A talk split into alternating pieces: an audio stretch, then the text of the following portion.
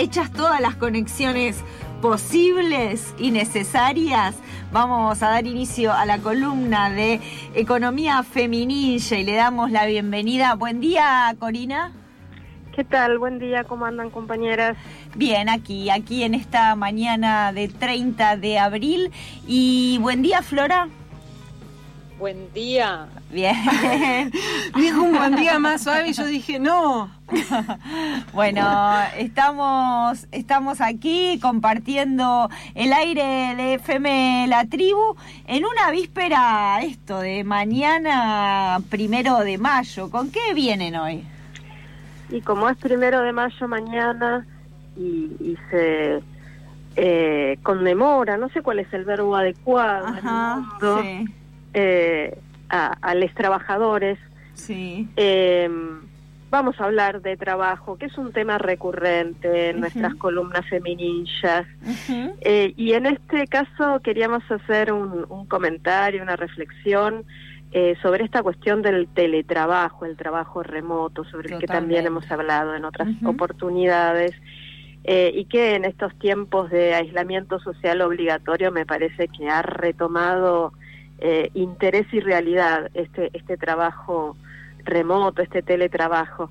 Pero yo quería iniciar la reflexión un poco eh, rememorando, eh, porque el teletrabajo o el trabajo remoto no es algo nuevo, es algo que desde que las nuevas tecnologías de información y comunicación lo empezaron a permitir, se empezó a pensar como un componente de la flexibilidad laboral.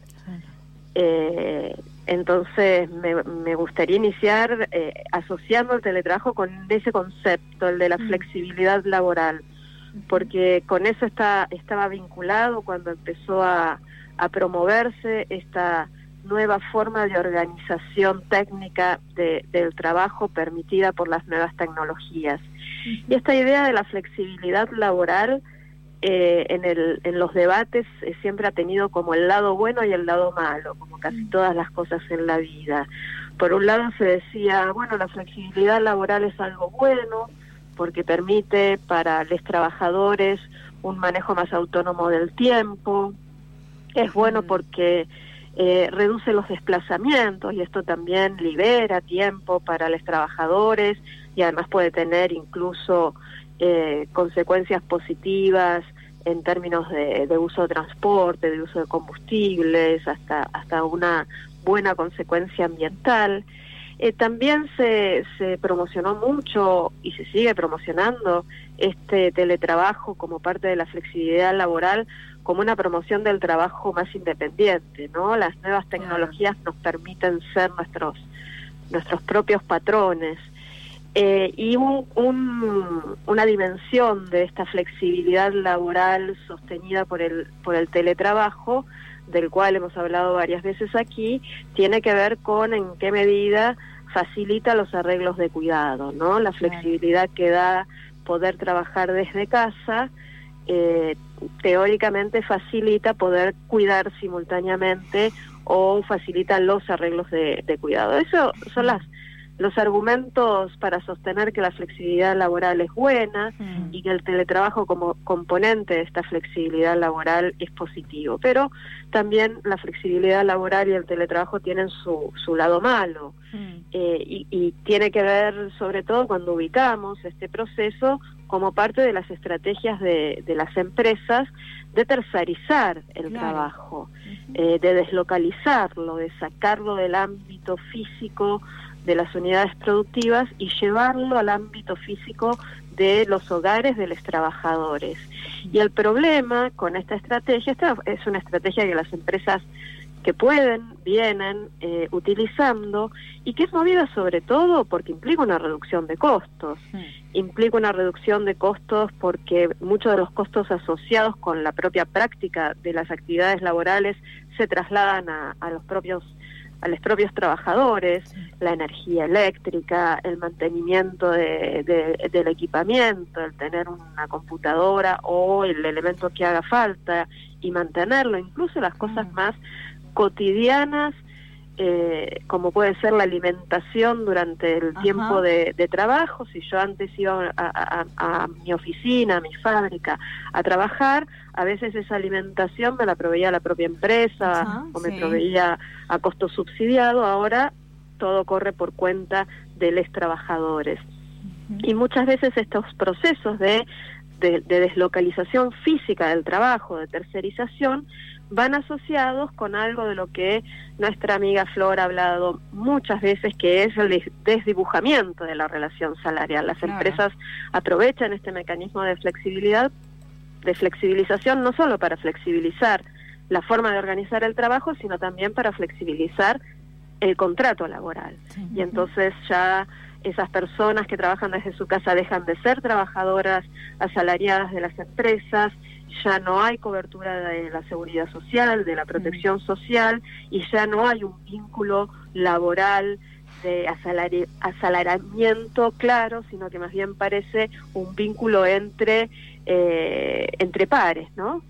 Eh, y finalmente quería terminar mi, intervención, por lo menos en este momento, eh, refiriendo a cómo todo esto eh, cobra fuerza o se profundiza en el contexto del aislamiento social obligatorio al que nos estamos viendo forzados, justamente porque es obligatorio, y que ha profundizado estas prácticas de teletrabajo y de trabajo remoto. Y aquí también me parece que que la profundización del teletrabajo eh, se ha venido interpretando con un lado bueno y un lado malo.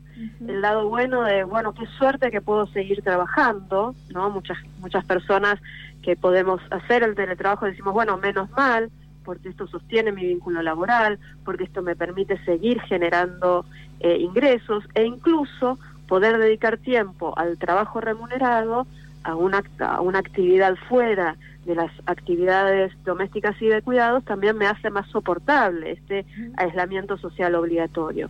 Pero también esta profundización del trabajo remoto en el marco de la llamada cuarentena se puede percibir como una maldita desgracia, ¿no?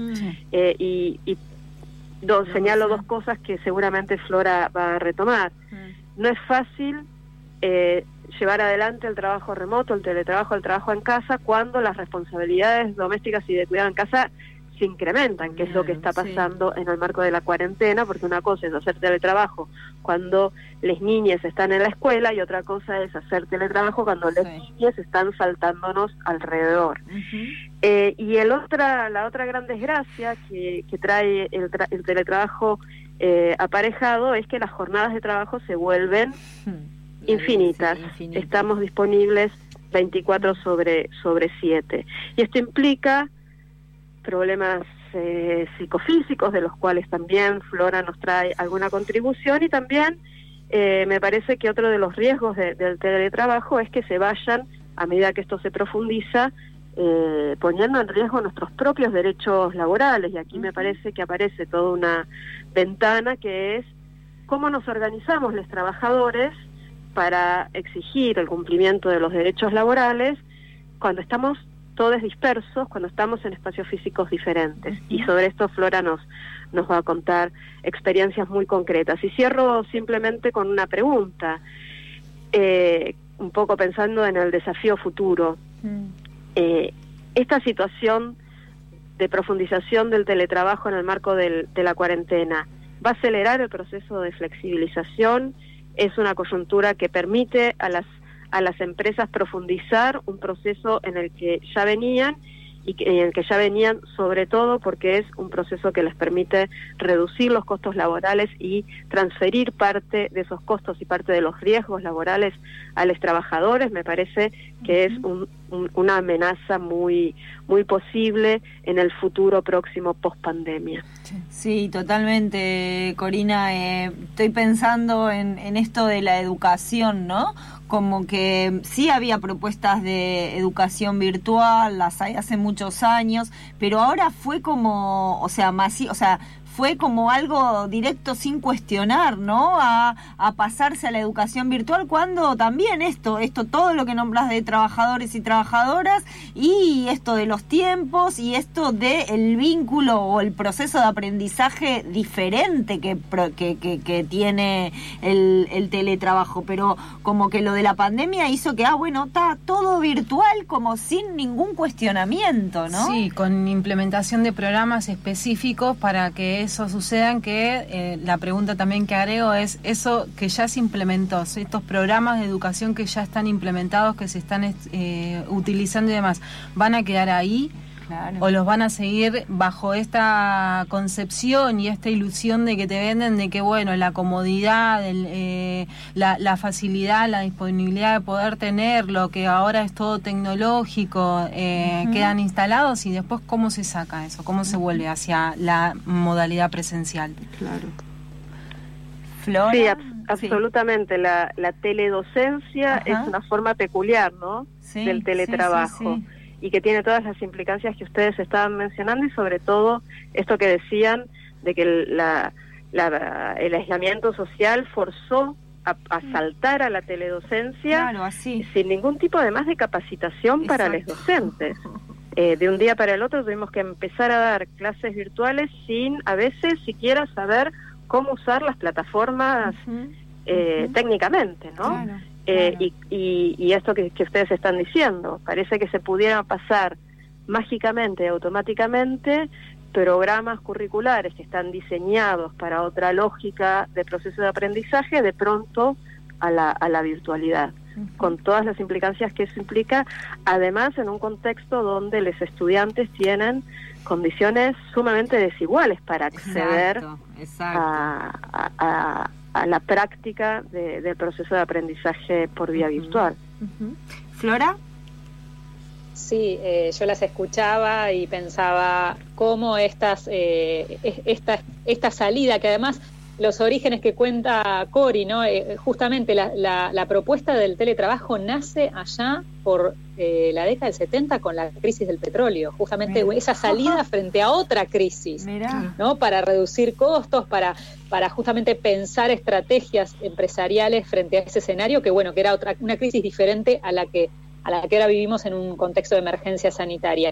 Y entonces, ¿cómo, eh, digamos, cuáles ¿Qué apuntes podríamos llevarnos de esta columna femininja para seguir pensando nuestras condiciones laborales? Bueno, una de las, de las cuestiones que pensamos fue las estrategias sindicales, ¿no? Recién eh, Cori decía, bueno, llevar adelante la jornada laboral en aislamiento, también generar dentro de nuestros hogares esas condiciones de, de poder aislarse en algún lugar, algún espacio para poder sostener la atención y la, y la conectividad. Ya eso es todo un paso. Y después lo que genera el aislamiento el no tener contacto permanente con tus compañeros de trabajo, con el delegado del espacio laboral, incluso poder eh, cuestionar o interpelar las, los ritmos que estamos llevando, porque ahora si hay algo que todas y hmm. todos estamos viendo es que el teletrabajo ha intensificado el trabajo en sí mismo, digamos, ¿no? estas jornadas agotadoras que, que, que muchos están diciendo, bueno, me pasé todo el día tratando de resolver un problema online, se me cayó la conexión, pasaron las horas, o sea, estamos trabajando muchas más horas que antes eh, lo que era nuestra jornada laboral en un lugar específico. Entonces, la intensificación, el aislamiento, los riesgos que trae ese aislamiento y una de las cuestiones que queríamos trabajar es si esto no lo elegimos, ¿cuáles son las posibilidades que tenemos de regularlo? ¿Cuáles son las herramientas que podemos construir para regularlo. Entonces, pensando en los riesgos, queríamos eh, compartir esta columna eh, con una compañera querida que, trabaja eh, también en, el, en, la docencia, es compañera mía en la Universidad Nacional Arturo Jaureche y también docente en la Universidad de La Plata, es especialista en riesgos y, psicosociales y en condiciones medioambiente de trabajo, se llama Andrea Suárez Maestra y queríamos también eh, combinar estas reflexiones con, con ella y después volvemos nuevamente. Ahí la escuchamos. Con respecto a pensar el home office, lo primero que hay que decir es que es el cambio en las condiciones de trabajo que, el trabajo remoto, teletrabajo o home office genera, eh, significa un cambio en la organización del trabajo.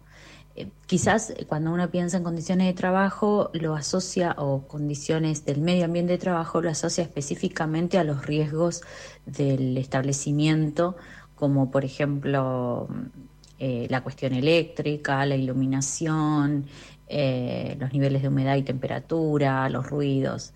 Bueno, en ese sentido, la oficina de un trabajo administrativo en una organización cualquiera sea, no difiere mucho del trabajo en el hogar. Eh, si uno tiene un escritorio, si tiene algunos criterios ergonómicos, si puede poner, por ejemplo, el monitor a la altura de, la vista, pero eh, quizás sí los que son los factores de riesgo que se originan a partir de la organización del trabajo son los más invisibilizados al momento de promover el home office. En primer lugar, y creo que esto es lo más relevante, em, hay una consideración de que la misma jornada de trabajo, las ocho o seis horas que uno hace en el trabajo presencial, puede trasladarse al trabajo remoto. Y esto, si se sitúa en el contexto del hogar, no siempre es posible. En primer lugar, porque eh, en el trabajo presencial nosotros contamos con compañeras y compañeros eh, con otras eh, interacciones en el trabajo, que nos llame un superior o una superiora para tener una reunión, levantarnos de la silla y hacer un gran recorrido para llegar al baño. En el medio conversamos con algún compañero o compañera e intercambiamos alguna opinión sobre el trabajo, sobre em, incluso sobre nuestro tiempo de no trabajo. Pero en el trabajo remoto, y más si las personas que lo desarrollan lo hacen en soledad, eh, están en contacto directo con, el medio que, con el cual se comunican, puede ser la computadora, eh, sin, la, sin la posibilidad de hacer pausas, por lo menos de la misma forma que se hace en el trabajo presencial. Y si a eso le sumamos que muchas mujeres eh, han optado históricamente por el teletrabajo para poder conciliar la vida eh, laboral y la vida familiar y si están en etapa de niños pequeños, si en este contexto de pandemia los niños están en casa, eh, bueno, estas interrupciones no son eh, particularmente un descanso, sino una sobreexigencia. Entonces, creo que la principal causa de, de los problemas que puede llegar a traer el teletrabajo o el trabajo remoto tiene que ver con la intensidad del trabajo. Entonces, pensar la jornada habitual en el contexto de teletrabajo eh, puede ser perjudicial para la salud. Hay que pensar trabajos con jornadas más cortas o con una jornada que tenga pausas obligadas durante el día. O sea, podrías organizarse el trabajo por pequeños turnos de tres o cuatro horas eh, y no un trabajo eh, pensado, digamos, como una jornada única y, sin interrupciones preacordadas. Ahí pensaba, lo pensaba antes cuando recién, cuando hablaba eh, Corina de el sobreesfuerzo que hay que tener para poder tener y ser conscientes de esta temporalidad, ¿no? Poder decir, bueno, eh, trabajo de tal hora a tal hora, como poner un límite. Eh, porque otra de las cosas que viene detrás de esta propuesta y de esta de la manera que las empresas venden de la facilidad de poder trabajar desde casa es justamente la eh, explotación y la, la sobresaturación de cosas y esto de que como lo estás haciendo en tu casa tenés que estar disponible las 24 horas. Entonces, ¿de qué manera poder trabajar internamente para realmente ser conscientes de la temporalidad y poder poner un límite a esto? Sí, y, esto que decía Andrea Suárez Maestre, que justamente pensando en, las condiciones en las cuales se lleva adelante la jornada laboral, también tiene que ver con los riesgos y la cobertura que, mm. tienen los trabajadores en estos momentos. Piensen que las aseguradoras de riesgo de trabajo se están mostrando muy reticentes a cubrir. Eh, factores de riesgo durante la pandemia con el argumento de que no tienen el control sobre el espacio de trabajo entonces pensemos un accidente eh, en el espacio doméstico mientras estoy trabajando. ¿Cómo va a ser la cobertura eh, frente a esto? Entonces ahí tenemos una, una cuestión central. Y lo que vos decías recién eh, tiene que ver básicamente con qué criterios se establecen para la división del trabajo y qué sobrecargas están cayendo sobre algunas y algunos trabajadores con diferentes funciones y por detrás de todo esto también una discusión profunda sobre los criterios de productividad, aún en contextos de pandemia y aislamiento social. Creo que acá hay que dar una, y, digo, y nunca mejor desde la columna de economía feminilla, cuya apuesta es la sostenibilidad de la vida, digamos. Discutamos la productividad, por favor. Sí, sí. Y, que. No, dale, dale. Y pensaba, pensaba en, en, estas, en, esto que charlamos recién de, bueno, cuáles podrían ser nuestras estrategias o qué experiencias se están dando en, esta, en este largo mes que llevamos eh, y también tan intenso por, por los escenarios que, estamos viviendo, aunque estemos en nuestros hogares, también eh, estamos eh, viendo estos efectos. Y una de las cuestiones que me parece importante es ver, bueno, qué experiencias podemos traer recientes sobre eh, estrategias sindicales. Y hace muy pocos días se firmó el primer acuerdo paritario para regular el teletrabajo en los judiciales, justamente eh, impulsado por la Asociación Judicial Bonaerense, que lo firma con eh, la Suprema Corte de Justicia en la provincia de Buenos Aires. Digo, pensar que ahí hay un primer avance, fíjense, un primer avance en un sector donde justamente las pautas centrales de ese acuerdo paritario, de ese convenio de teletrabajo, habla del carácter voluntario, que justamente hay que evaluar entre eh, los trabajadores y el empleador cuáles son las condiciones que, que tiene para llevar adelante este teletrabajo. Si están dadas las condiciones de seguridad informática, hay algo que no estamos diciendo en toda esta charla y es qué pasa con la protección de nuestros datos, con los datos que generamos y con las condiciones de seguridad justamente que estamos utilizando para conectarnos, para interactuar. Y otro de los temas es el tema de la jornada laboral, porque también nos podemos preguntar, cada vez que entramos al espacio, eh, a la plataforma que me provee mi empresa, me controlan los tiempos, los accesos y cómo navego. ¿Cómo pueden los sindicatos tener control justamente sobre eso para que después no vengan sanciones en cuanto a la evaluación del desempeño de los trabajadores? Creo que en este acuerdo hay un primer paso y me, y me parecía importante traerlo a la columna porque, bueno, lleva pocos días, ¿no? Y está, ahora se abre el desafío de la implementación.